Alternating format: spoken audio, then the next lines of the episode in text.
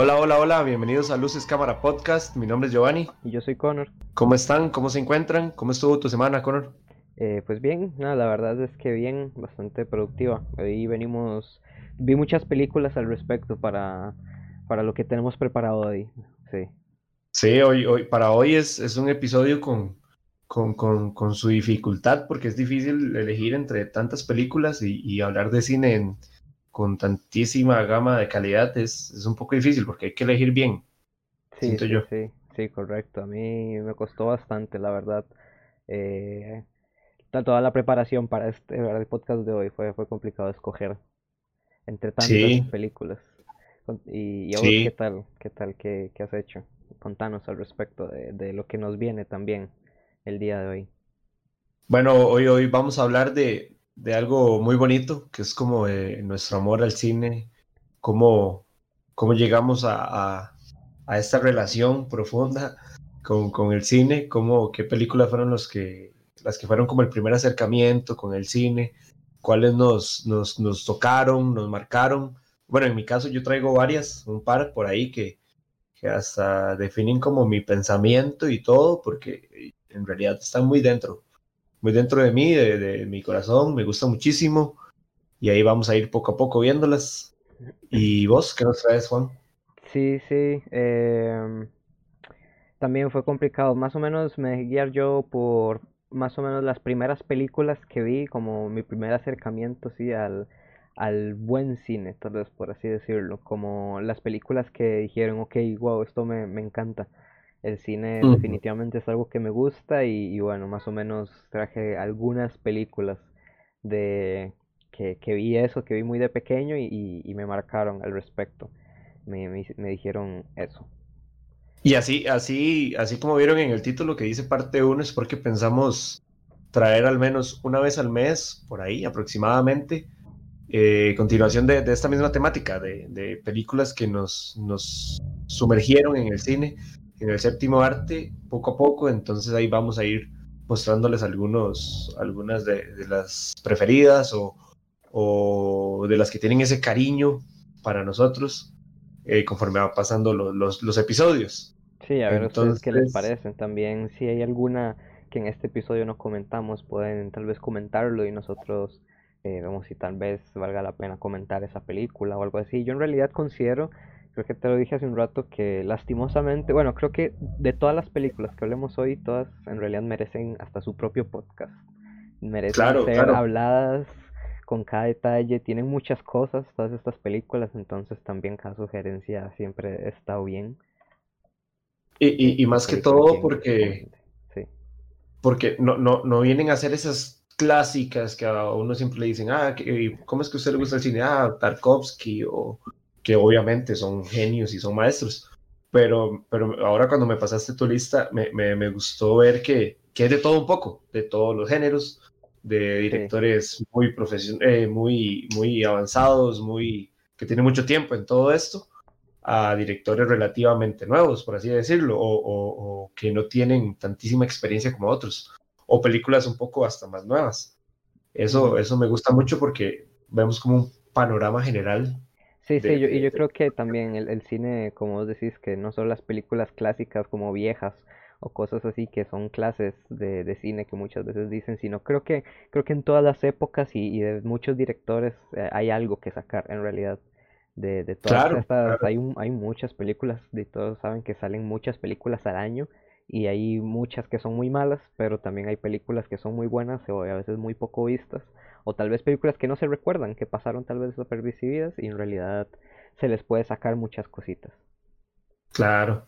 Y, y me gustaría, me gustaría saber qué, qué, qué, piensan ustedes y si alguna de las que vayamos a mencionar también para ustedes son importantes o fueron algunas de las que los inculcaron a seguir viendo más cine de esos directores y, no sé, intrigarse por este tipo de historias, de este tipo de películas con una fotografía más, más experimental quizá, o, o actuaciones más, más buenas, que esos detalles que, que, les hicieron amar el cine, digamos.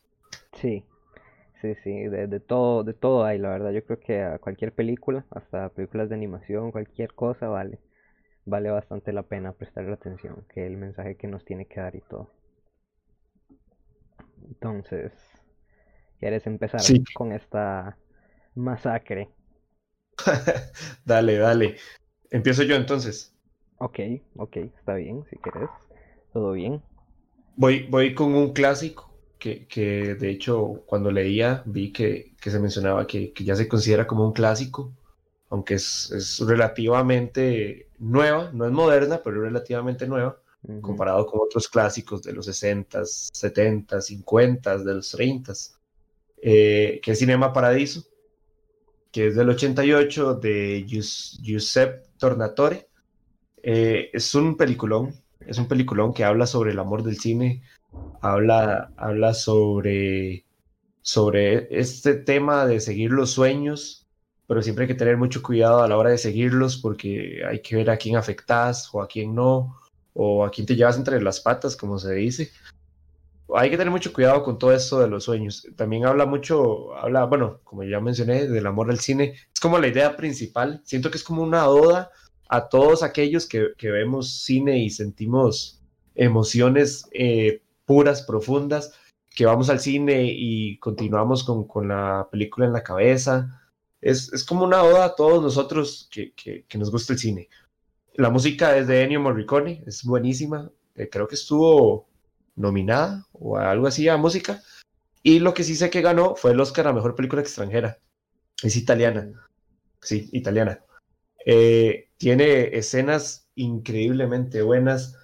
Eh, trata la historia de, un chiquillo que le gusta mucho el cine, desde pequeño hasta grande, donde conoce a, a un señor que es el que maneja las máquinas de cine en, en un pueblo en Italia y se comenta o vas viendo la evolución del chiquito conforme con la pasión al cine, con, desde que lo conoce, desde que ve cómo funciona la máquina, ve el celuloide, de hecho colecciona celuloides, eh, le roba la plata a la mamá para, para, comprar películas, bueno, para ir al cine, para ver películas. Hmm. Entonces es, es, algo con lo que uno se puede sentir sumamente identificado, digamos, el, esa pasión, que justamente es lo que vamos a hablar hoy, Sí.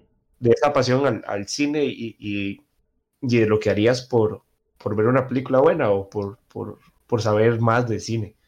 Sí, Esa o también me aplica muy, con cualquier muy otra cosa el concepto. Pero sí. Y como te digo, Ajá. es un clásico, pero Sí, es y, y del relativamente... 88, sí, sí, sí, que va, que vacilón. Un día, de hecho, un día estaba hablando con un amigo que no es no del cine específicamente, pero qué tiene que pasar o cuánto tiempo va a pasar para, por ejemplo, lo que la música que escuchamos ahora le digan música clásica. ¿Te imaginas? Ahora Bad Bad Bunny. Bad Bunny es música clásica ahora en el futuro, con, la- algo con- así. con esa nueva canción Kitty en, en, no sé, en vinilo y... Sí, sí, sí, no sé, como que vacilón sí que vacilón porque del, del 88 sí es relativamente nuevo. Hay películas que de, desde de la misma época que, que no sé si se pueden llamar clásicos. Pero tal Sí, vez, sí, tal vez sí es más que todo por eso, por el que tanto marcaron en, en su momento, que tanto hicieron y como decís, ese mensaje que, que llega a todos lados, porque muchos nos podemos sentir identificados al respecto. claro. De hecho, hace poco, hace poco la, la, la volví a ver, hace como un par de meses quizá, y la estaba viendo con mi papá, que, bueno, la- eh, casi siempre todo lo que sé de cine me lo ha enseñado mi papá o, o me lo fue enseñando poco a poco. De hecho, recuerdo cuando íbamos a la escuela y siempre me iba contando sobre alguna película nueva. Y Ujú, ya en la tarde, cuando me pasaba a recoger, la sacábamos a alquilar al videoclub y la llegábamos a ver. Y me recuerdo que esta película, eh, estábamos viendo ahorita, hace poco, que hace como dos meses estábamos viéndola de nuevo y estuvimos viendo el final, obviamente. Y al final faltó una escena que él me dijo, qué raro, cuando yo la vi, esa película tenía otra escena.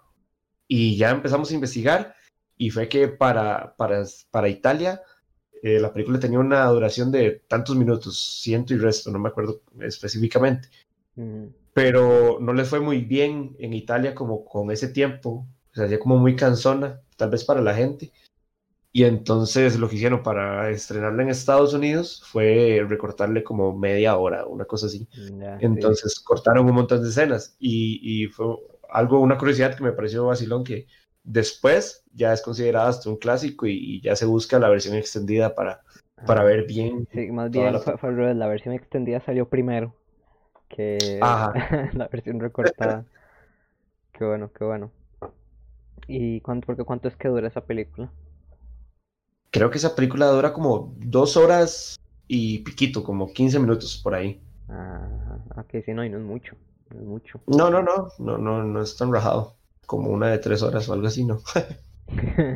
sí, yo, yo tengo unas cuantas que llegan a durar tres horas aquí en esta lista. Pero igual son muy disfrutables, lo juro que sí, créanme, fuentes, créanme. Sí. ¿Y vos qué traes, Juan? Ok, ok, me toca, es mi turno. Ok, eh, voy a pasar con una también italiana, ya que metiste el tema. Me voy a, a mover yo también a Italia. Traigo uno para mí que es un clásico. Creo que ya en varios podcasts anteriores eh, había mencionado que el western es uno de mis géneros favoritos, eh, con diferencia. Y hoy les traigo una de estas que creo que también se puede considerar un super clásico del 1966 que es El bueno, el feo y el malo.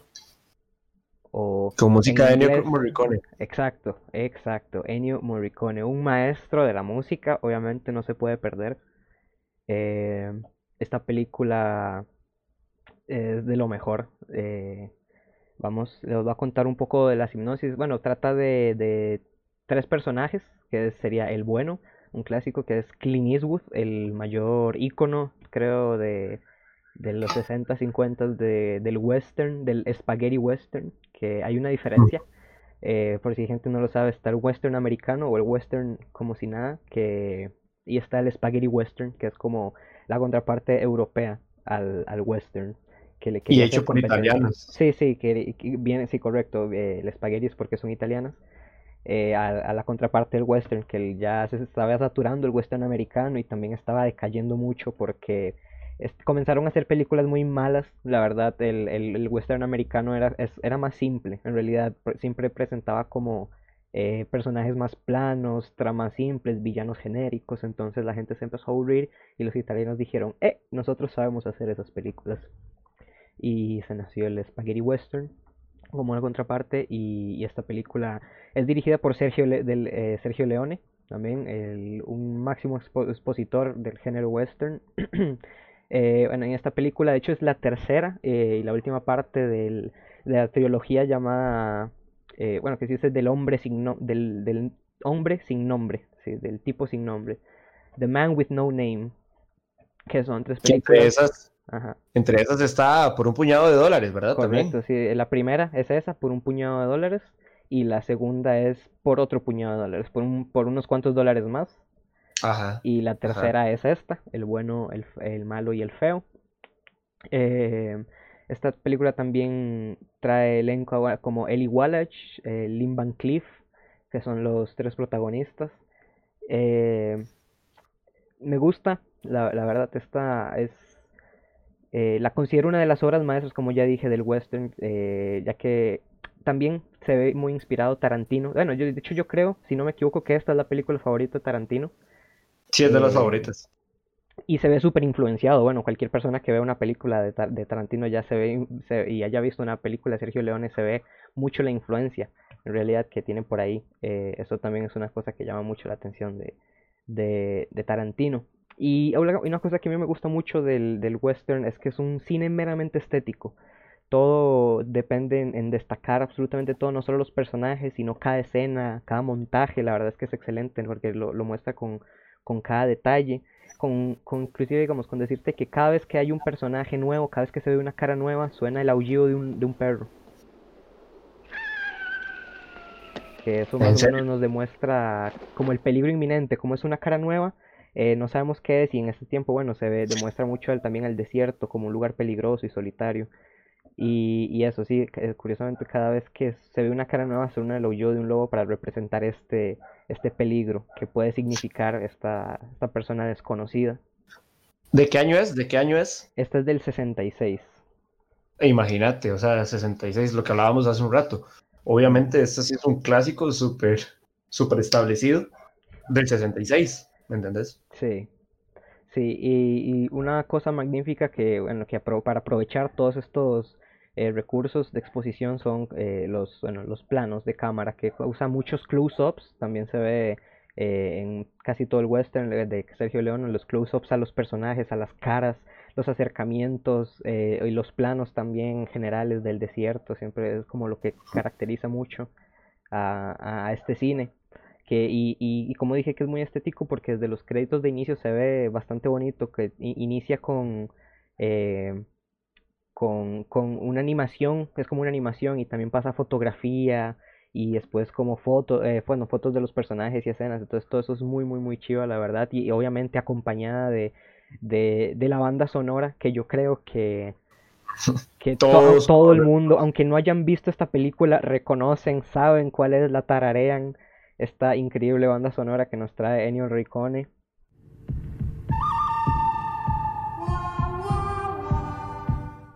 Que eso, todo el mundo la conoce. Que por cierto, Ennio Morricone murió hace poco, hace unos meses. Sí, sí. Sí, murió hace poco. Es, es, Ennio Morricone es un músico increíble. Tiene un montón de películas y todas, todas tienen, aunque sea una canción que todo el mundo reconoce.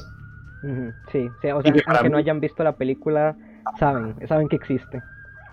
De hecho, el soundtrack de esta que, que mencionas, para mí es de lo más conocido que puede haber en, en el cine, digamos. O sea, es que no, se me ocurre. Bueno, podrían haber unas ahí, pero esas están en el top 3 de las más conocidas del cine. Sí, sí, claro, claro. Ah, claro, es inolvidable.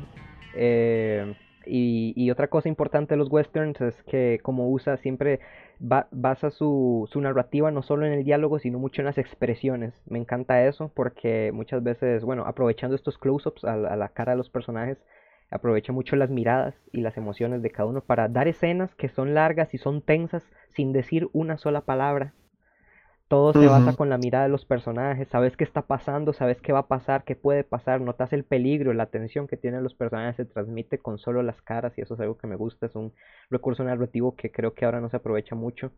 Eh, que, ¿Qué es eso? Aprovechar, tomarse el tiempo para ver a los personajes, apreciarlos, saber qué es lo que sienten. Y es algo que me gusta mucho también del, del género. Es, es casi es casi una actuación con los ojos. Sí, sí, es transmitir muchas cosas, correcto, es transmitir muchas emociones con solo una mirada y la verdad es que eso me parece increíble. Aparte de, bueno, también el desarrollo que tienen los tres personajes principales, eso también es algo que se diferencia del el, Spaghetti Western del Western americano, que sí le da, se toma su bastante tiempo para desarrollar a los personajes y, y que queden bien, que sean, estén súper bien desarrollados, tengan sus cosas, tengan sus conflictos, estén bien y sean cada uno súper interesante. E, y cada uno tiene, en este caso son tres protagonistas que su objetivo en esta película es encontrar un oro, eh, oro prácticamente. Quieren ser millonarios y saben que existe una, un, un, lugar donde enterraron oro y quieren conseguirlo. El malo es un, es un mercenario que va a hacer todo lo posible para eh, siempre hace todo lo posible para completar su trabajo mientras le paguen, él lo va a cumplir 100%, es legal, es malo, es un pero es un mercenario. Después tenemos al, al malo, que es, el que representa al malo, no está ni, ni del lado de la ley ni del lado eh, de los malos, es simplemente un, criminal. O sea, bueno, está ahí, ahí, como tiene sus momentos en el que va y viene. La verdad es que esa reflexión del personaje está bien. Y el bueno, que es como el personaje ese que nos pintan como el bueno, tiene sus momentos, pero no sabemos, tiene también sus conflictos, obviamente. Me gusta mucho que, eh, que la razón por la que dos de los personajes estén juntos es porque se necesitan el uno al otro prácticamente. Porque uno sabe dónde está el oro y el otro sabe en cuál tumba está. Entonces, eso hace que la, ah, crea una confianza ciega que los personajes mantienen que, que ni ellos saben si de verdad va, va, a dar para algo y nosotros tampoco. Es una confianza ciega vacilona los, los sentimientos que, que logra generar esta película y también los temas que expone, como, bueno, expone un momento el tema de la guerra civil, por decir eh, por encima que a nadie le importa la guerra hasta que no le afecta. Eh, eso creo que es uno de los mensajes que da la película y creo que me parece muy interesante. Eh, y bueno, con otros que los incito bastante verla porque vale absolutamente la pena esta película en todos sus aspectos. Y no, no, y, también incitarlos a ver, pero la trilogía, porque o sea, las tres son de la misma calidad. Son increíblemente buenas. De hecho, ahora que mencionaste de Quentin Tarantino, podemos ver, solo viendo Django, eh, toda la, la, influencia que tiene. Sí. La influencia, exactamente. Django, eh, los, los siete, ¿cómo es? Los siete bastardos, ¿no? ¿Cómo era?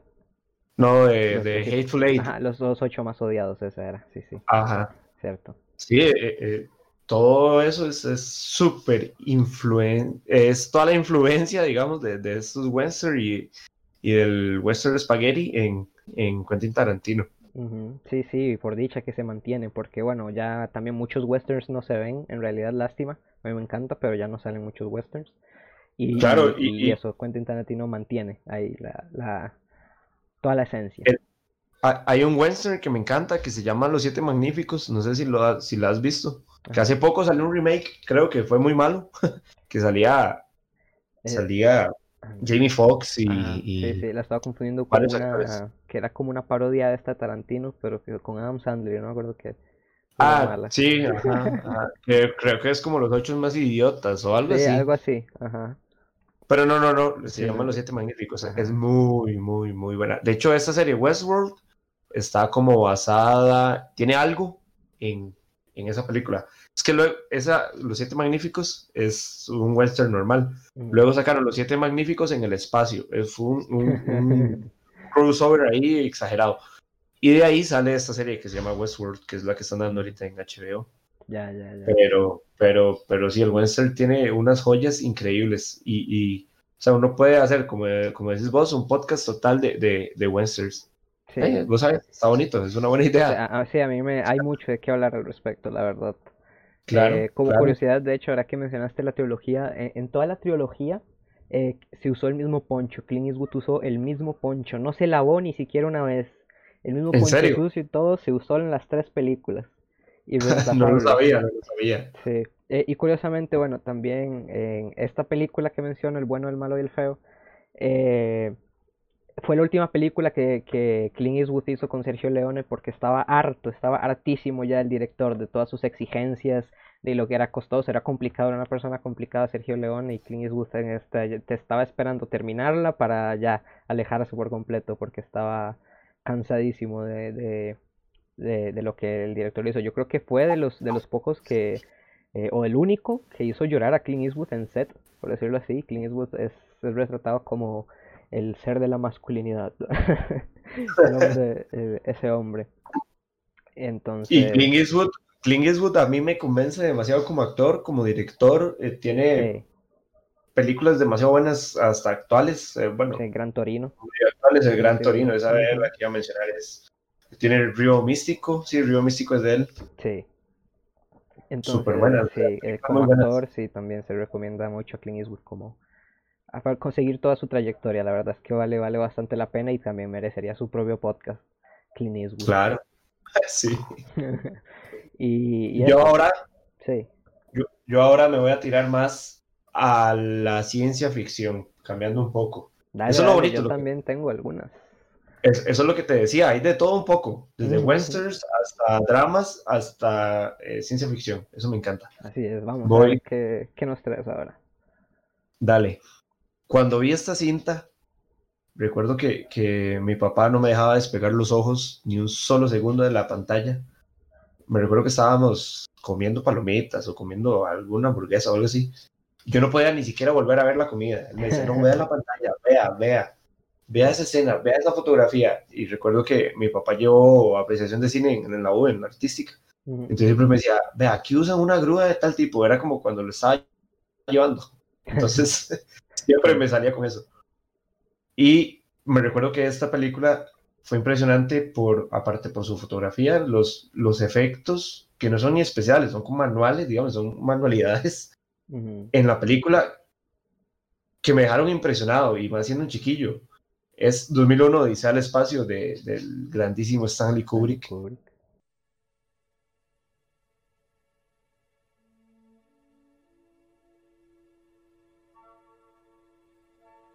Que algo, algo curioso es que esta cinta es del 68, un año antes del alunizaje de, de, Estados Unidos, cuando estaba todo esto que era la guerra de las galaxias. No la película, sino la guerra, así se llamaba, la guerra de las galaxias, que era entre Rusia y Estados. Sí, la guerra por llegar al espacio. Exactamente. Entonces. Exactamente. Entonces venía Rusia de poner al, al, al primer humano en, en el espacio que ah, sí, no me recuerdo el nombre, es todo todo vacilón el nombre. Pero entonces Estado se, se mordió y quiso mandar a alguien a la luna. Y hay toda una teoría detrás de esta película. Ya vamos a hablar de la película, pero esta teoría siempre me, esta curiosidad me encanta contarla. sí. Dicen que, que al ver el producto de 2001 dice al espacio, el gobierno de Estados Unidos dijo, y mae, o sea, parece que este mae fue a grabar al espacio. O sea, es increíble las tomas. De hecho, cuando uno ve la, la, película, hay unas tomas de la nave que, que uno dice, mae, pero este mae es, o sea, está grabándola en una nave, digamos. Sí, son maquetas y cosas así. Sí, es increíble. Entonces se dice que, que, el gobierno contrató a Stanley Kubrick para dirigir el video del alunizaje, donde se ven que van los, los astronautas y la clásica frase de un pequeño paso para el hombre y un gran paso para la humanidad. Y todo eso se dicen que, que en realidad eh, no, no fue real y que había sido Stanley Kubrick el que lo dirigió y el que hizo que todo se viera así de real. Entonces es algo que, que, recuerdo que cuando la veíamos, mi papá me contaba la, la historia y yo más impresionado quedaba. Sí, fue lo que surgió el, el a, que, a que el alunizaje fuera un mito. Eso, Exacto. A, ese grupo de personas existir. exacto, exacto. Y es que, es que el, la, la, película es, es, demasiado impresionante. Todavía me recuerdo la, la escena que había como un, un feto y, y, y, o sea, es, es impactante. O sea, es como... ¡fum! Esta película... Eh, Costó 10, 12 millones de dólares, que es bastante porque tenía unos, unos stage demasiado grandes, demasiado complicados. De hecho, hay una escena donde la, la muchacha se pone y empieza a caminar como dando vueltas y, y, y es, obviamente, todo es, es mecánico, es real. Sí, el, el, montaje vale la pena mucho sí ver eso, eh, los, como el detrás de cámaras, cómo se grabó todo eso, porque sí es, es bastante vacilón, es impresionante también como como de cómo lo logran, cómo se graba todas las, todas las máquinas, que la maquinaria y todo que se usa para grabar solo una escena, que es súper pequeña tal vez, que uno la ve son 30 segundos en pantalla. Eso, exacto. Imagínate, y la película costó 10, 12 millones y recaudó 146 millones de dólares. y estoy seguro que al día de hoy sigue generando dinero. Porque, sí, o sea, es, extraña, correcto. Es algo que, que, que... Algo curioso es que años después salió una, segunda parte, por así llamarlo, que se llamaba 2010, el, el año que hicimos contacto, algo así. No es mala, pero tampoco es buena, no es de Stanley Kubrick jamás. no. Eh, no, estoy seguro bien de, qué año es, no estoy seguro bien de qué año es, pero, pero la película eh, se puede ver. Si, si, te gusta mucho 2001 dice al espacio y querés seguir viendo como este mismo... rinde un poco de homenaje. Exactamente, entonces puedes verla y todo bien. Esta cinta inspiró totalmente a la ciencia ficción, a un montón de películas que, que todos conocemos, como es Star Wars, eh, Alien, Blade Runner. Sí, claro. Eh, es, que, es que es increíble. De hecho, se, hay un mito, hay otro mito, es que la película generó varios mitos. Hay un mito en el que mencionan que iban a, a darle el premio Oscar a mejor maquillaje por la primera escena, donde aparecen los, los, los simios y y que tiran el hueso y no sé qué, y que parece el monolito. Ok. Dicen que no se lo dieron porque pensaron que eran monos reales. Entonces, todo, todo el dilema ese, ¿verdad? El maltrato animal. Ajá, sí. Pero entonces dicen que se lo negaron por eso. Entonces siempre había ahí como un mito que, que no lo nominaron ni siquiera porque pensaron que eran monos reales. que vacilón, que vacilón, la verdad. Claro, claro. Me, esta cinta, la música, la música es increíble, las actuaciones, la historia está basada en una novela, si no me equivoco. Eh, recuerdo eh, eh, el final, el final es muy bueno, las últimas escenas, colores, la fotografía, todo es una loquera increíblemente buena. Es, es, este director es obviamente, creo que, la mayoría lo conocemos y, y si no, vayan a ver todas las películas. algo, algo de hecho se dice, se dice, hay rumores de que el, el, metraje total, todo lo que se grabó de la película es hasta 100 o 200 veces mayor de lo que dura la película. O sea que grabaron, pero absurdamente un montón de cosas. Dicen. Sí, y, es que, y es que Kubrick tenía, tenía la fama de que si él tenía que grabar, por su, porque lo decidía, tenía que grabar una escena 50 veces, que más bien es poco, lo hacía. De hecho, hay una, hay una escena de, creo que es la escena del, del hacha, no recuerdo cuál, en, El Resplandor, Ah, sí, que la grabó sí. más de 100 Sí, veces. eso va a mencionar, sí, que El Resplandor es una de las películas también que, que se grabó muchísimo más material de lo que se ve en la película y, que- y tuvo muchos controversia por respecto a eso y obviamente sobre trabajo y explotación de trabajo y cosas así. Pero era Stanley Claro, Kubrick, Stanley Kubrick era también muy exigente e incluso él, él- él iba trabajando conforme a la marcha. Hay videos en los que puedes ver donde estaban grabando El Resplandor, por ejemplo, y él está escribiendo el guion. O sea, en medio del rodaje, él está escribiendo tal vez lo- la, la escena que sigue o la escena de mañana ahí mismo en el set. sí, Entonces, no sé, sí, era sí, sí. como, era muy apurado el hombre, entonces siempre tenía todo encima. No sé, Stanley Kubrick también es una persona muy curiosa. Y al- algo que me, que me gustaba mucho de, de, bueno, que me gusta bastante de Kubrick son esos escenarios. No escatima en nada. El hombre, el hombre dice, aquí quiero una habitación con una cama y un monolito gigante y, y súper lujoso, y él lo hace. sí, Y son, son, son escenarios increíblemente Sí, súper logrados y súper estéticos, súper bonitos, sí, da satisfacción y todo Exactamente, exactamente, exactamente. Entonces ahí está mi propuesta de ciencia ficción, Juan. Ok, ok, bien. A ver, ¿cuál escojo yo? ¿Cuál escojo yo? Eh, bueno, tengo una aquí también que es medio ciencia ficción. Es una ciencia ficción, drama, eh, comedia también se puede decir, creo yo. Eh, que la verdad es una película relativamente reciente, en realidad es del 98. Eh, y bueno, la verdad es que, o sea, que es, es absurdamente buena esta película. Es el show de Truman, de Truman Show, fue la que escogí. Lo voy a tomar como ciencia ficción porque nos plantea, bueno, nos pone en, un- en una situación un poco como distópica, tal vez, si se quiere ver así, o bueno, o nos plantea un, algo muy, muy, muy chiva, la verdad, que es como, creo que todos en alguna vez hemos pensado, por si no lo han visto, es que que estamos siendo grabados, que todo esto en la vida es un show en, en vivo en el que nosotros somos los protagonistas. Eso, eso te iba a mencionar. Vos decís que, y sí, de hecho cabe en ciencia ficción, pero a veces es tan real la idea. O sea, a veces a mí me pasa, eh, no sé, uno sí, va y no conoces qué es, eh, no sé, dermatología. Entonces vos dices, no sé qué es dermatología. Y alguien llega y te explica, la dermatología es tal vara. Y, la, y esa palabra te sale en todo lado después, en las sí, noticias, en el periódico, que un sí, amigo llega sí, y te comenta que es increíble. Entonces uno dice, maes, esto es como en Truman Show. O sea, es lo exacto. mismo. Sí, no, y, y es una película tan increíble que se encuentra, por si alguien no lo sabe, eh, es que hay un síndrome que está dado con el nombre, se llama el síndrome de Truman Show por esta película, prácticamente.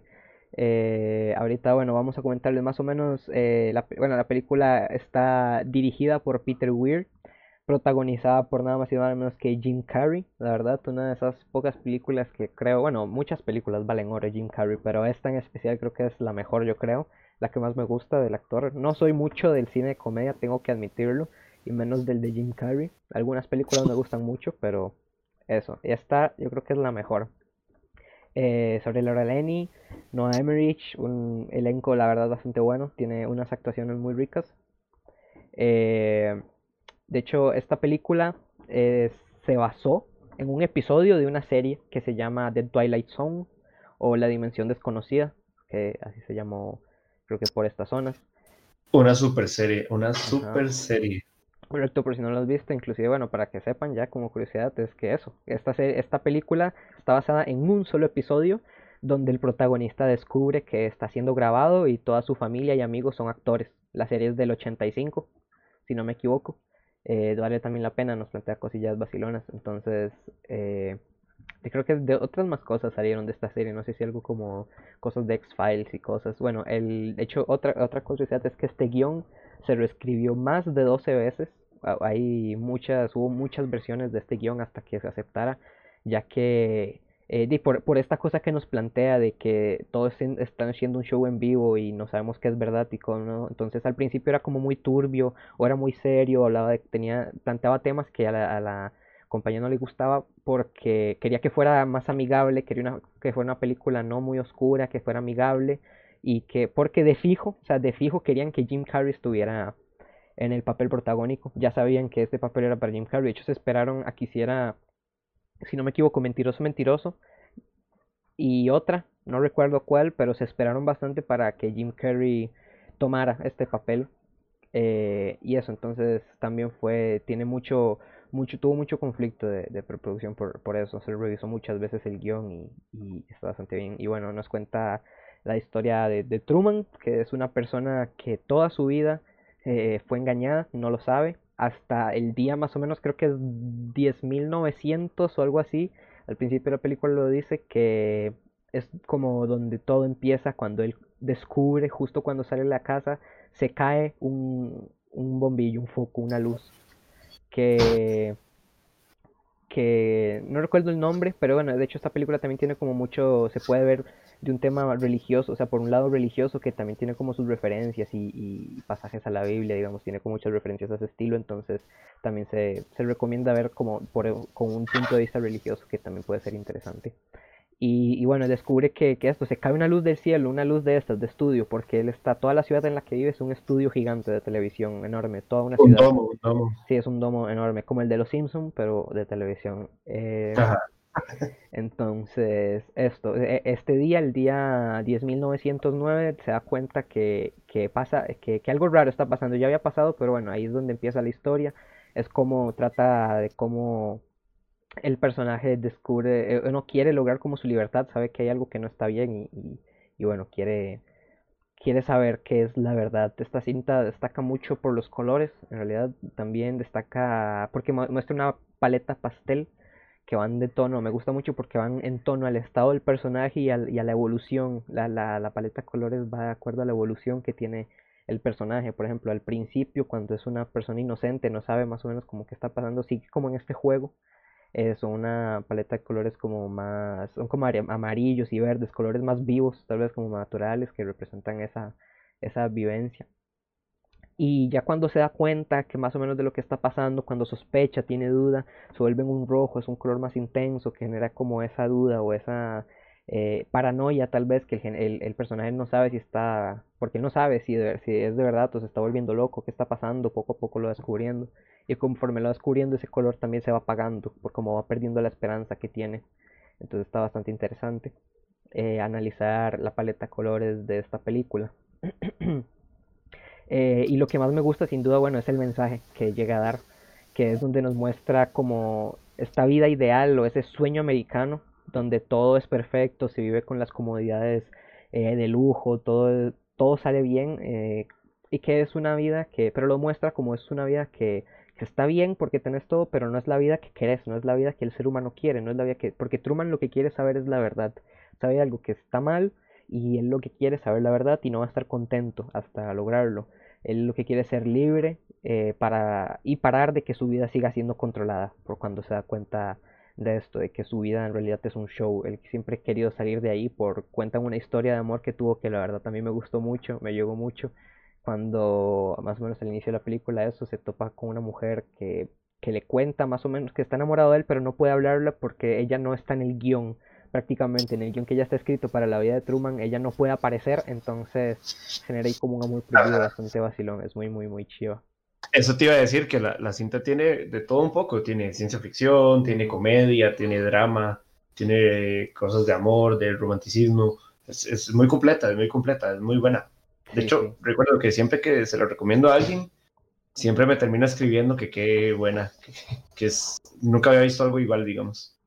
Sí, sí, me, me gusta eso porque el, lo que, el mensaje que te tiene que dar es ese, que tal vez estés con todas las comunidades del mundo, pero hay algo, hay algo que vos querés, o sea, no es, eh, no, tal vez no estás completo, en este caso Truman eso, quiere saber la verdad, quiere, en un momento también me gusta lo la trama, tiene una subtrama con el padre, él tiene un trauma porque de niño todo está planeado, lo repito, digamos, toda la vida de él está planeado desde que es un niño, todo ha, vivido su vida así, y él tiene un trauma al mar porque de niño perdió a, al papá o algo así, tuvo un accidente en el mar, iban navegando y, entonces le, esto le genera un trauma, entonces también explora muchas esas, esas cosas y esa esperanza que tiene.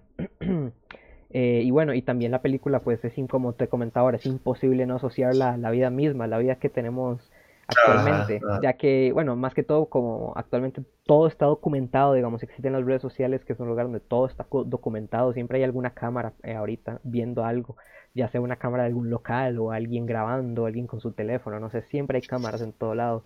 Y, y también, digamos, inclusive la forma descarada en la que nos venden los productos, la película hace sátira a eso, como en un momento... Eh, está hablando Truman con la esposa y la esposa le vende un producto así directamente en la cara, algo como un colacao, un, algo de chocolate y, y, la forma en la que se lo vende. Why don't you let me fix you some of this new Mococo drink? All natural cocoa beans from the upper slopes of Mountain Nicaragua, no artificial sweeteners. What the hell are you talking about? Who are you talking to? I've tasted other cocos. This is the best. Directamente, no sé, es como muy descarado, entonces eh, es imposible no identificarse eh, al respecto con, con la película. y porque todos, todos somos cómplices de, de, vivir nuestro propio Truman Show, por así decirlo, porque ya sea en redes sociales o algo así, entonces es algo que me parece súper curioso de la película. Eso te iba a decir, es imposible que alguien vea la película y no, no sienta cierta afinidad con, con, con, lo que le está pasando al, al, al protagonista, uh -huh. porque o sea, absolutamente todo, todo lo que le pasa lo hemos pensado en algún momento. Eh, recuerdo, bueno, e, esta idea me gusta mucho que le meten un miedo, una fobia al mar o a viajar desde el inicio, porque, sí. porque de, toda, de toda agua y tiene ¿verdad? de todo, montañas, aunque muchas veces son pinturas. Entonces, eh, eh, hasta eso, a veces uno ve un paisaje y uno dice, y madre, hasta ahora parece una pintura, o sea, está demasiado bien hecho. Sí, o, la película o... es súper artística. A mí me encanta el final, por ejemplo. La escena final es súper bonita, súper estética. En, entonces, eso pasa en, en, la peli, que, que al chavalo le, le, le, le, pintan el paisaje, digamos, el paisaje, uno, ve la, uno lo ve en la película y uno dice, mira, todo falso, y el man no se da cuenta. Pero ¿cómo sabes que el que vos estás viendo en la vida normal, cuando salís a la calle, es real? Tampoco lo sabes. Entonces, me gusta como ese, ese dilema en el que te pone la película, o sea, sí, te, donde todos son actores. Te obliga a cuenta, pensar. Ajá, cuando se da cuenta lo del ascensor, que él entra a un edificio y de, en, en, no hay un ascensor, en realidad es tres bambalinas, hay gente comiendo y, y una mesita de eso, que se puede ver con producción, con donas, cables sí. y todo. Entonces, sí, sí, eso, eso también está curioso, como que, que, te, que te asegura que detrás de ese edificio no hay gente haciendo lo mismo, no hay gente actuando para tu vida día a día, súper curioso. Y bueno, de, de ahí salió este, como ahora mencioné, el síndrome de Truman Show, que que se le dio a eh, porque pacientes de esquizofrenia decían que vivían en un show, ellos se sentían que estaban viviendo en un show y fue el doctor Joel Gold el que nombró al nombre de este síndrome como, como la película y bastante bastante curioso eh, y, y, eso, no sé, eh, me encanta, me encanta. Sí, esa peli, esa peli es, es demasiado buena, es súper recomendable y una facilidad es que está en Netflix, así que corran a ver si no lo han visto. Sí, aprovechen antes de que Netflix haga las suyas. Y si no, sí, también sí. muchas películas se consiguen en Prime, en Amazon Prime, por ejemplo, Prime Video. Entonces, también ah. Sí, porque Netflix tiene esa maña, tiene una buena película y la quita a los meses. Sí. Pues sí, sí, esa de Truman Show es, es muy buena. Sí, es muy, muy buena. recomienda pues, la que la vean la más. Y no es muy larga, dura hora 40. Dura hora sí, 40, es, es, corta, es, corta. Muy buena para que la vean. También, también la vi cuando era, era chiquitillo. Me recuerdo que ya estaba como en quinto de la escuela, una cosa así. Sí, yo también parecido. Y, y estaba empezando con estos pensamientos que yo decía, mae, ¿será todo real o, o será un chiste? O...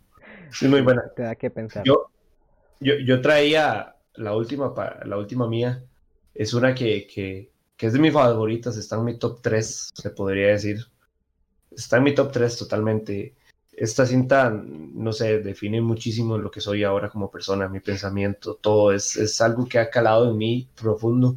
De hecho, cuando eh, paso, no sé, para no volverla a ver toda, porque la veo como tres veces al año, veo videos y busco tales escenas en específico que son las que más me gustan. Y siempre, siempre termino llorando con alguna o con, con las que más me llegan, que son como el inicio y el final, que es esta cinta que se llama Trainspotting.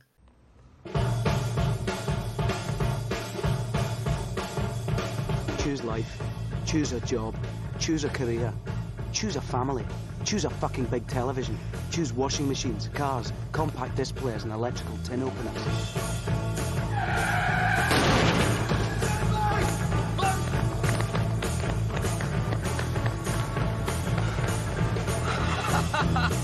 Es de mis favoritas, es, es demasiado buena.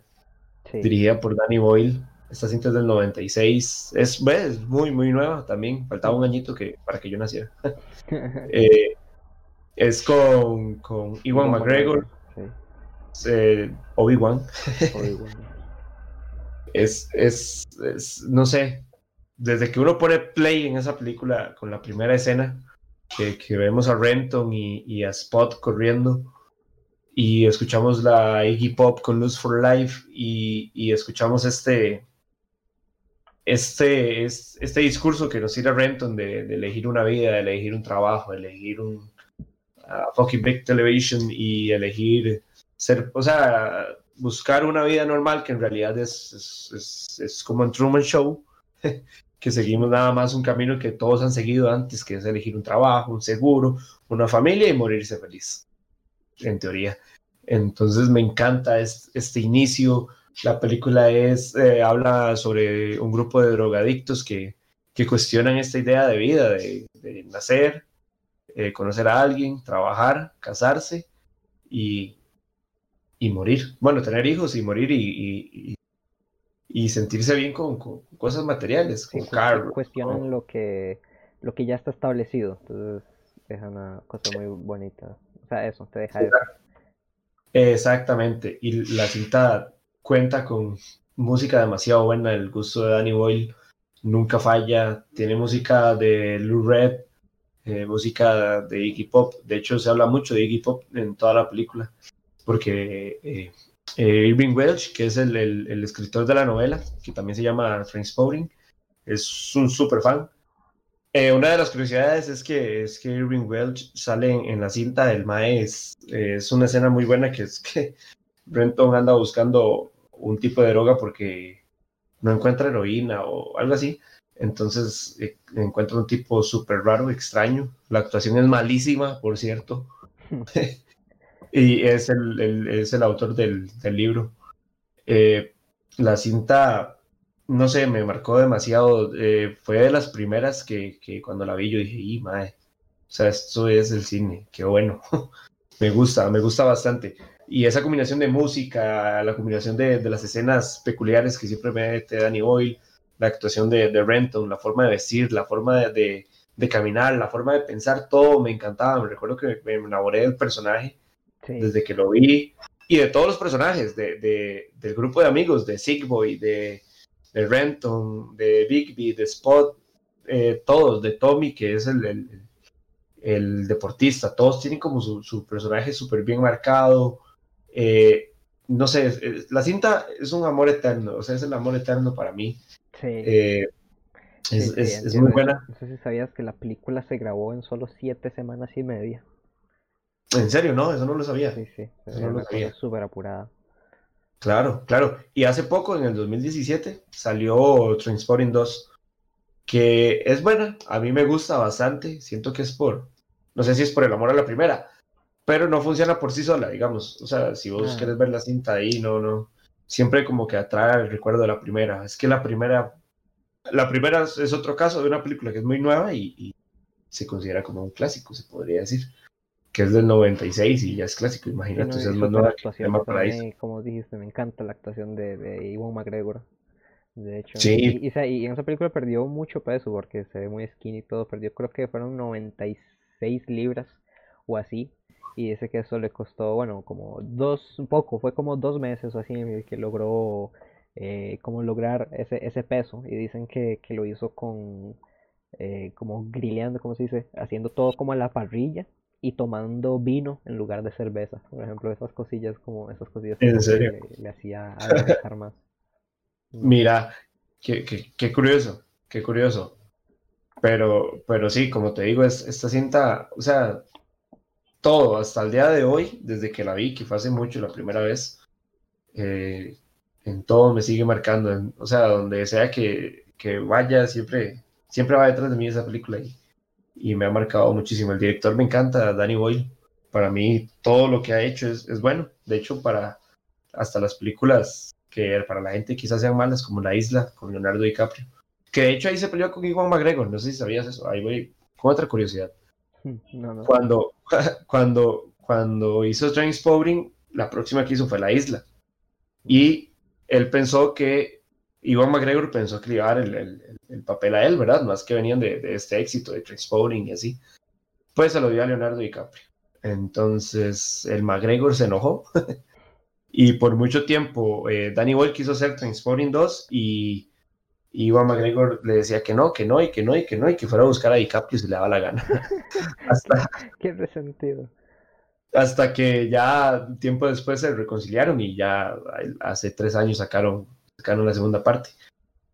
Pero sí, Danny Boyle, de hecho la última película que hizo fue Yesterday, no sé si ya la viste. No. es la de de, muchacho que, que, si sabes de qué es, ¿no? Eh, sí, la he visto como el tráiler, así me recuerdo, pero no, nunca la vi. Un chavarillo que choca y él canta, pero le va mal como, como cantante ahí independiente y choca un día en bicicleta y pierde la memoria y cuando se despierta, porque se va la luz como en todo el mundo y cuando se despierta, los Beatles no existen. Entonces, pero él se recuerda de los Beatles. Se ve interesante, sí, entonces él se aprovecha de... y él se aprovecha de, ajá, exactamente, y, gana fama a costa de los Beatles. Sí, no, no, es, buena. Interesante, sí. Es, buena, es buena, es buena, no, no tan buena, pero es buena. Sí, el concepto es vacilón, el concepto la verdad es que sí me pareció vacilón, pero nunca la vi. Peco de eso. Sí, sí, sí. Y, y pero sí, esta, o sea, no me canso de decirlo, esta película es, es un amor eterno, o sea, yo de hecho, eh, eh, busco la, escena inicial, la intro, y siempre me emociona, me, acelera el corazón. Recuerdo también de una escena en la que sale Nightclubbing de, de Iggy Pop, que es una piezota. Eh, no sé, me encanta, me encanta. Es un 10, vayan a verla. Creo que todavía está en Netflix, aprovechen.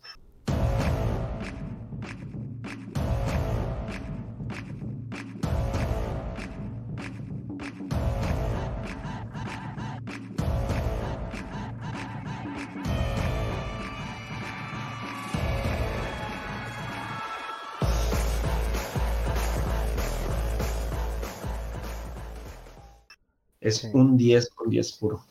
Sí, sí, ojalá sí que se aprovechen. Vale, sí, vale mucho la pena, como ya dijimos, es que de verdad cada película que estamos mencionando creemos que vale mucho la pena que tenga su propio podcast y si lo quieren pueden pedirlo, pueden, pueden mandar unos mensajes por nuestras redes sociales, ya sea, recordamos ahora, en, ya casi terminamos, que nos pueden seguir en Instagram, en Facebook, en YouTube, nos pueden mandar mensajes por Anchor, por donde sea que nos estén escuchando, eh, nos pueden buscar en esas redes sociales.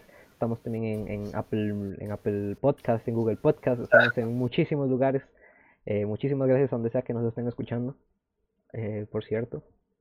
Cierto, cierto, tenemos esa buena noticia. Ya, ya para esta semana estamos en Apple Podcast. Este cada, vez estamos en más lugares. Eso, eso me gusta, la verdad. Gracias, gracias a Anchor por este, esta distribución tan grande, la verdad. La verdad que vale mucho la pena. Muchísimas gracias. y bueno, voy a comentar entonces la última película de, de hoy, el día de hoy de este podcast. Que me costó mucho escogerla, pero bueno, también para variar un poco, como dice el género, eh, esta creo que fue la película que yo dije que me. Ok, esto es el cine de terror.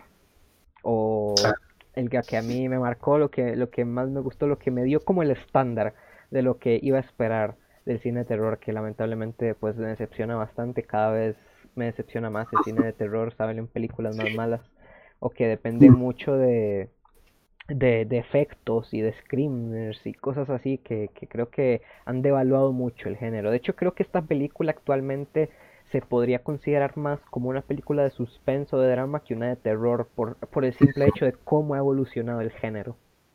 Eh, para los que no hayan visto, esto es una película del director Roman Polanski eh, de 1968. Es El bebé de Rosemary. Rosemary's Baby, o en español La semilla del diablo, no sé cómo la conocerán. Esta joya. Qué buena cinta, Mae. Qué buena cinta. Sí, tenía, me costó mucho elegirla porque también quería ver, eh, está, me gusta, del terror me gusta mucho eh, John Carpenter, pero mm. esta, que escoger esta porque también la que más me gusta de John Carpenter es Halloween y he hablado, creo que ya hemos hablado de Halloween. Y... Creo, creo que de hecho cuando empezó toda la idea de, de Luces Cámara Podcast empezamos hablando de Halloween. Fue, íbamos para la U y íbamos hablando de Halloween. sí, y entonces, esta es de esas joyas de películas de terror que la verdad me encantan. La, más o menos un poco la hipnosis de la película eh, se trata de... Se centra en una pareja, eh, una pareja que se va a mudar a un hotel. De hecho, el, el, hotel es uno muy famoso, tal vez algunos lo reconozcan. Ahorita comentamos varias curiosidades al respecto. Es el Hotel Dakota de Nueva York. Muchas cosas han pasado ahí un poco turbias. Eh, y bueno, esta, esta pareja eh, de una esposa católica eh, súper también idolatrada, tal vez es, una película que, que, expone varios temas, no solo como del satanismo y de la religión, sino también habla de un poco del machismo. Y, y bueno, como por este como en, en, esta en esta casilla donde a veces donde tenían a la mujer que era la ama de casa perfecta eh, rubia súper feliz alegre sumisa y todo eso entonces también como que lo expone mucho y hace crítica al respecto. Eh, y bueno esta pareja se mueve se muda recientemente están buscando casas y empieza la película y se mudan a esta a esta como penthouse no sé es, un, una, es una mansión en un apartamento en un hotel no sé súper grande. Y y tienen unos vecinos un poco peculiares eh, y poco a poco descubren eh, que no es del todo, no está, hay algo raro, hay algo que está pasando que está raro. Bueno, lo primero es que Rosemary se encuentra a una amiga, en, bueno, hace una amiga en, en, mientras están lavando ropa en el sótano y todo esto y ella le dice que tiene un collar como de una raíz como rara, no sé, que huele súper raro. Y, y, justo a la mañana siguiente esa persona está muerta. Justo o a la noche, creo que es, a la noche siguiente, o esa misma noche, que esa persona simplemente se muere, desaparece, se suicida. Y por mis eh, razones misteriosas, y, se suponía que esa era una persona que estaba acogida por unos adultos mayores, unos señores que, que la acogieron desde niña. Y cuando nos lo presentan a estos personajes ya vemos que destacan porque es como... Eh, esta, esta película, de hecho, ahora, ahora que lo menciono, juega mucho también con la paleta de colores, más que todo como en los personajes, aprovecha mucho de eso con Rosemary, ella la representa la, la, primera mitad de la película, cuando ella es inocente y todo esto, la representa como con colores eh, azules y blancos, como más pureza. De hecho, bueno, hace mucha referencia a la religión, representándola como un poco de la Virgen María. Y a estos villanos los presenta, bueno, cuando la primera vez que aparecen estos vecinos destacan mucho, usan ropa colorida también, que llama mucho la atención, entonces aprovecha mucho eso. Eh, desde el inicio la película nos, nos, encierra en el hotel con planos generales, pero solo del hotel, o sea, solo nos muestra el hotel eh, y, nos met, y nos va metiendo poco a poco en sus habitaciones y empieza con un, quiere dar como un tono inocente, pero con, porque inicia con unos títulos eh, como son rosados, pero que se ven así como que va a ser una película más como de comedia o algo así, pero nos uh -huh. acompaña con una música que es excelente, también la música de esta película es excelente, la acompaña con con un tono que nos da esa inseguridad, como lo que, lo que estamos viendo no encaja con lo que oímos ya. Entonces, eso, eso está curioso, también juega mucho con esa perspectiva. Toda la película está basada en la, perspectiva y cómo vive la vida Rosemary, prácticamente. Eh, y eso juega mucho con la incertidumbre. De hecho, es algo que quería Roman Polanski desde un inicio dejar en la película, que es la incertidumbre. No sabemos si en realidad lo que estamos viendo es, es real, todo es real, o es parte de la imaginación y los delirios que está teniendo Rosemary, que en un momento le mencionan que puede ser postparto, eh, preparto y cosas así, eh, como paranoias que le pueden dar a, a la mujer embarazada. Eh, de, de, cómo la oprimen también por eso mismo y de que no puede leer, no puede informarse cuando está embarazada porque se puede, le pueden eh, dar ideas. Y, sí, la, y, y la, la dirección es sumamente cuidadosa y sumamente detallista y es buenísima la dirección de, de Polanski en, en, esta, en esta cinta. Sí, sí, porque el terror en esta película nace de lo, de lo ordinario, o sea, de cosas día a día, o sea, el terror nace de, de, de lo más común, de lo que ya estamos acostumbrados, nada extraordinario, no hay nada supernatural, nada paranormal, screamers, no hay de eso, entonces es algo mucho más psicológico y que, y que es algo que nos muestra que lo que pasa en la película es algo que perfectamente puede pasar en la vida real. O sea, no, no hay quite, sí. es algo que puede pasar. ¿Será que a algunas mujeres les dio miedo luego quedar embarazadas? Puede ser, la verdad es que no lo dudo, porque la película sí, bueno, en sus momentos también fue muy fuerte y gráfica, y bueno, obviamente, como, como hace bastantes referencias al satanismo, pues fue, eso fue medio, medio intentado ser censurada al respecto. Eh, pero sí, eso, eso es lo que me encanta, que la peli no, porque no tiene efectos prácticamente, o sea, la película no tiene efectos, entonces todo es súper práctico, la única vez que sale algo raro es cuando en una escena que sale como el demonio, Satanás, no lo vemos muy bien, pero se ve que es alguien, es como un disfraz o algo así, entonces, entonces no hay efectos que por encima como especiales y cosas así, entonces eso, todo está súper bien logrado, nos centra en, la, en cómo lo ve Rosemary todo, los planos, se respeta mucho la, la forma subjetiva en la que ella está, cuando ella ve de una habitación a otra, eh, todo está muy bien logrado con estos planos cerrados, subjetivos y, y el montaje, la verdad es que es brutal. Y creo, no, bueno, no estoy seguro. Esta película no es cierto que está en Netflix. No, creo que no. Sí, sí no, no, la vi en Netflix. La estuve usando ah, el fin de semana y sí creo que no. Qué madre. Eh, y creo algo, algo había leído. Tiene, hay varios pósters, obviamente, de la cinta. Uno está como, como inspirado en, en, lo que el viento se llevó, creo. Y hay otro que está inspirado en el de Alien. Ah, sí. Que desde ahí vemos como toda la vara esta de huevo y que sale un monstruo del huevo. Y, sí, sí, sale, sale como el, el, el, cochecito del, del carro y sale la cara de ella como... Sí, sí, la... Ajá, exacto. Es, la cinta es buenísima y para mí Polanski... Eh, hay toda una controversia detrás de Polanski que, como decimos, podría ser todo un podcast mm. eh, donde mucha gente, si, si lo apoyas, ya te pueden hasta crucificar. Sí, sí, eh, también se vio mucho. pero en, en, su trabajo, el, el MAE es muy bueno, el MAE es, es un super director. Eh, eh, para mí es el, es el tiempo dorado del MAE cuando hizo Rosemary's Baby y, y bueno, cuando hizo El pianista también. Son, son películas muy buenas. de hecho, una curiosidad de Polanski, a mí es que me encantan las curiosidades. Hmm. una curiosidad de Polanski es que el MAE cuando hizo su primera cinta, que si no me equivoco se llama El cuchillo en el agua, eh, ¿verdad? La hizo, al, presidente no le gustó, al presidente de, Polonia, él es de Polonia, si no me equivoco, ¿verdad, Juan? Eh, sí, sí. él es polaco. Eh, tuvo como problemas con el gobierno por la película, entonces estaba aburrido, estaba cansado de, los problemas y, se fue, creo que a, a pasear o lo que fuera y fue elegida para los premios de la Academia, de los Oscar. Y ganó un premio. No sé si fue a mejor película de lenguaje extranjero o mejor director. No, pero creo que fue a mejor película extranjera. Y a él le avisaron, o sea, lo llamaron y le dijeron, Mae, ganaste un Oscar. Eh, estás nominado a los Oscar. Y el Mae se quedó así como, pero por, por esa película. Y le dijeron, sí, y el Mae lo ganó. Entonces, y es la primera película del Mae. Es, buenísima, es de culto, se llama Cuchillo en el Agua, por si la quieren ver. Eh, creo que se consigue en YouTube. Es muy buena. Eh, eh, sí, Roman Polanski es, es un súper director. Como les digo, tiene esa controversia detrás que, que ya eso va como a criterio de cada quien. Sí, sí.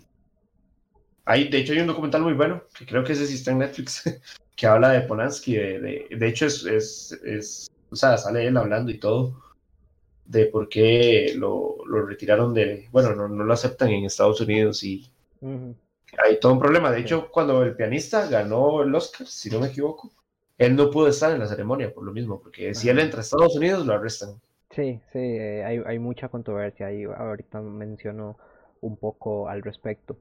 Pero sí, bueno, a mí eso lo, lo dije que esto me, me, deja como un estándar en el cine de terror, porque para mí así es como debería ser, es algo más algo más psicológico, algo que, que, te haga sentir al espectador como vulnerable de eso, de que, esto me podría pasar a mí, en qué momento no me dice, en qué, me quita la posibilidad de que me tope con una secta satánica bien loca, o algo así, no sé, ese, eh, algo, por eso es que me gusta mucho, creo que la, mayor expositora actualmente sería Midsommar, la última película que salió, que está, trata más o menos de lo mismo, es algo, un tema que, que, nos pone en una situación que perfectamente nos podría pasar a nosotros, algo, un terror más real, sin tener que llevarnos a fantasmas, a una situación súper paranormal o con screamers, que la verdad es que yo detesto las películas de ahora por eso, porque sí, su, su recurso es gritarnos en la pantalla con, mm, con, una imagen y un sonido fuertísimo, que eso la verdad es que no tiene puta gracia, no sé. Es un sí, no, no, pero no me tiene tenso. De hecho, eh, una de las películas que a mí más miedo me ha dado es, es eh, La Bruja de Blair, que en mm, toda la cinta en toda la cinta no, sale nada. o sea, y no es un spoiler, no les estoy diciendo spoiler, nada más que simplemente en toda la película no se ve nada. El miedo Está en lo, desconocido. no sabes qué Exactamente. está pasando. Vos, vos sos el que, el que haces que tu miedo suba o baje, depende de, de- de cómo te afecte la película. Es que es eso, es una película que te afecta, no es tanto una película que busca asustarte con, como decís vos, con screamers, con que te apareció un bicho aquí o con que aquello se movió y, o Sí, que ahí atrás va. Como, como que en ese momento alguien así, ah, se ve un fantasma y yo no lo vea. No, no, ahí no, o sea, es, es en realidad, o sea, so- es vos y tu mente, Ujú, vos contra tu mente. Sí, eso es lo que más Y es- aprecio del cine de terror. Es una cintota, es una cintota. Véanla, La Bruja de Blair es muy buena. Ahí, sorry, le quité el campo a Juan, pero es muy buena. Sí, no, no, también es una mención. Ese, ese tipo de películas creo que es el que vale la pena, la verdad. creo que el cine de terror sí se ha devaluado bastante. Pero bueno, también siguen habiendo joyitas, la verdad. Eh, otras curiosidades es que, bueno, esta película hace referencia al, nacimiento de la iglesia satánica que fue en 1966 y en la película lo mencionan como, el, como año nuevo, lo celebran como el año nuevo. Y bueno, curiosamente este es el año 1, el año eh, en el que nació la iglesia satánica. Y también, bueno, esto, eh, por esto mismo, la producción se dice que fue una producción maldita, ya que el compositor de, de, de hecho de la música, que era Christophe Comeda, murió de un hematoma cerebral que muchos lo asocian curiosamente a, a una de las muertes que suceden en la película con el personaje de Hunch. Eh. Muchos dicen que, que es curiosamente similar.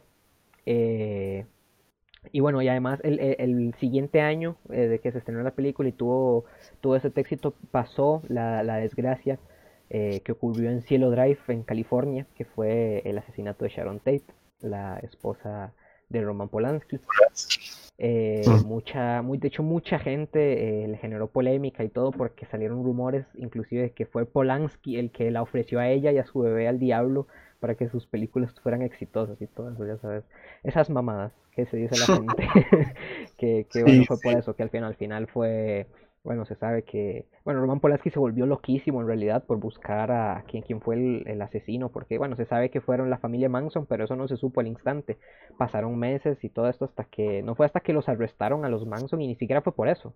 Fue por otro crimen que habían cometido. Los arrestaron y fue tiempo después que confesaron que fueron los que asesinaron a Sharon Tate, pero costó, digamos. Roman Polanski también se volvió muy loco y tuvo muchos problemas al respecto por saber quién era el, el- el asesino de, de su esposa. Fue bueno, también después fue acusado ya por otras cosas que tal vez por se dice que pudo haber estado metido en temas de pedofilia y cosas así. o sea, Esta, es- esto es, esta historia de Sharon Tate y, y los Manson es súper intrigante y súper buena, al punto que, que la nueva película de Quentin Tarantino eh, toma base esa, sí.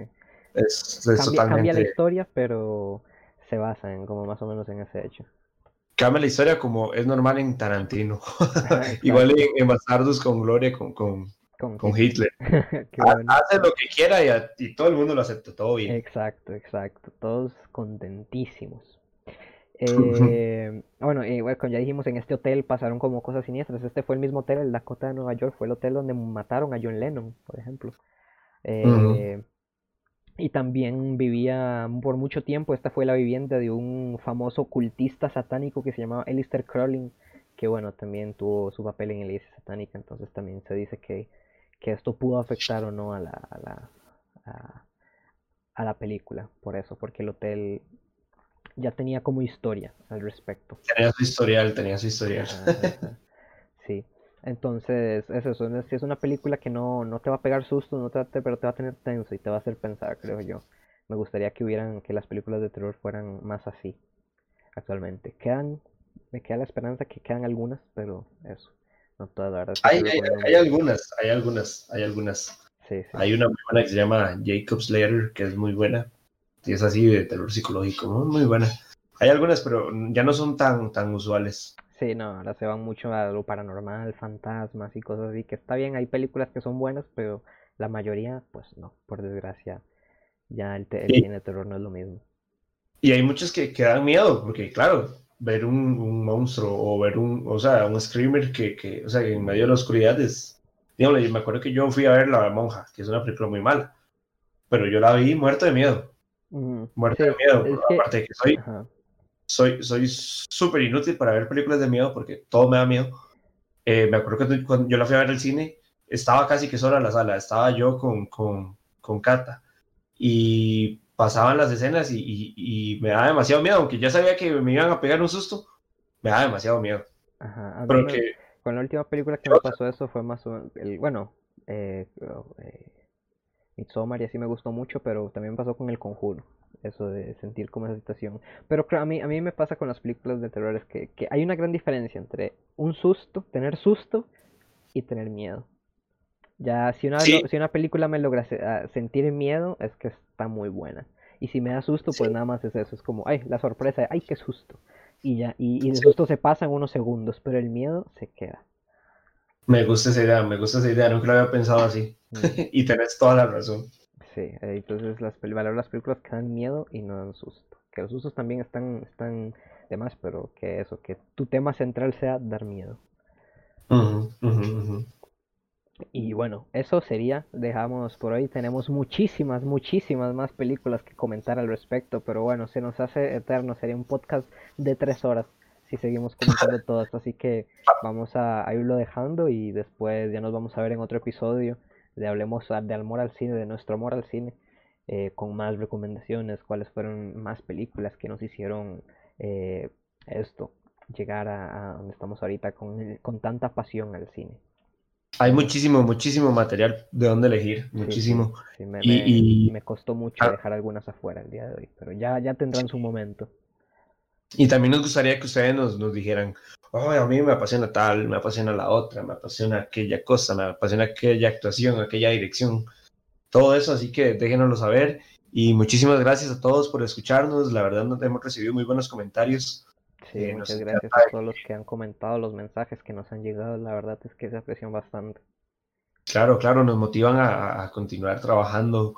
eh, no- nos encanta que nos escriban, entonces eh, no, no, no tengan miedo de hacerlo, no tengan vergüenza. Eh, muchísimas gracias y, y nos vemos la próxima semana. Y coméntenos, síganos también en Facebook, en, en Instagram y en YouTube. Ah, bueno, y en Spotify, ahora también estamos en Apple Music. En... donde sea que nos escuchen, muchísimas gracias. No tenemos, no tenemos acceso tal vez a todas estas redes, pero sí nos pueden contactar directamente por Instagram. Anchor y Facebook son las, las redes que más tenemos eh, acceso para leer sus mensajes y todo eso. Así que muchísimas gracias donde sea que nos escuchen. Nos pueden contactar cuando quieran. Eh, no, yo soy Connor Y yo soy Giovanni, muchísimas gracias. Nos vemos la próxima semana. y buenas noches. O buenos días, o buenas tardes, a, lo, a donde sea que estén escuchando, a la hora que sea que estén escuchando este. Que tengan bonito día. Muchísimas gracias.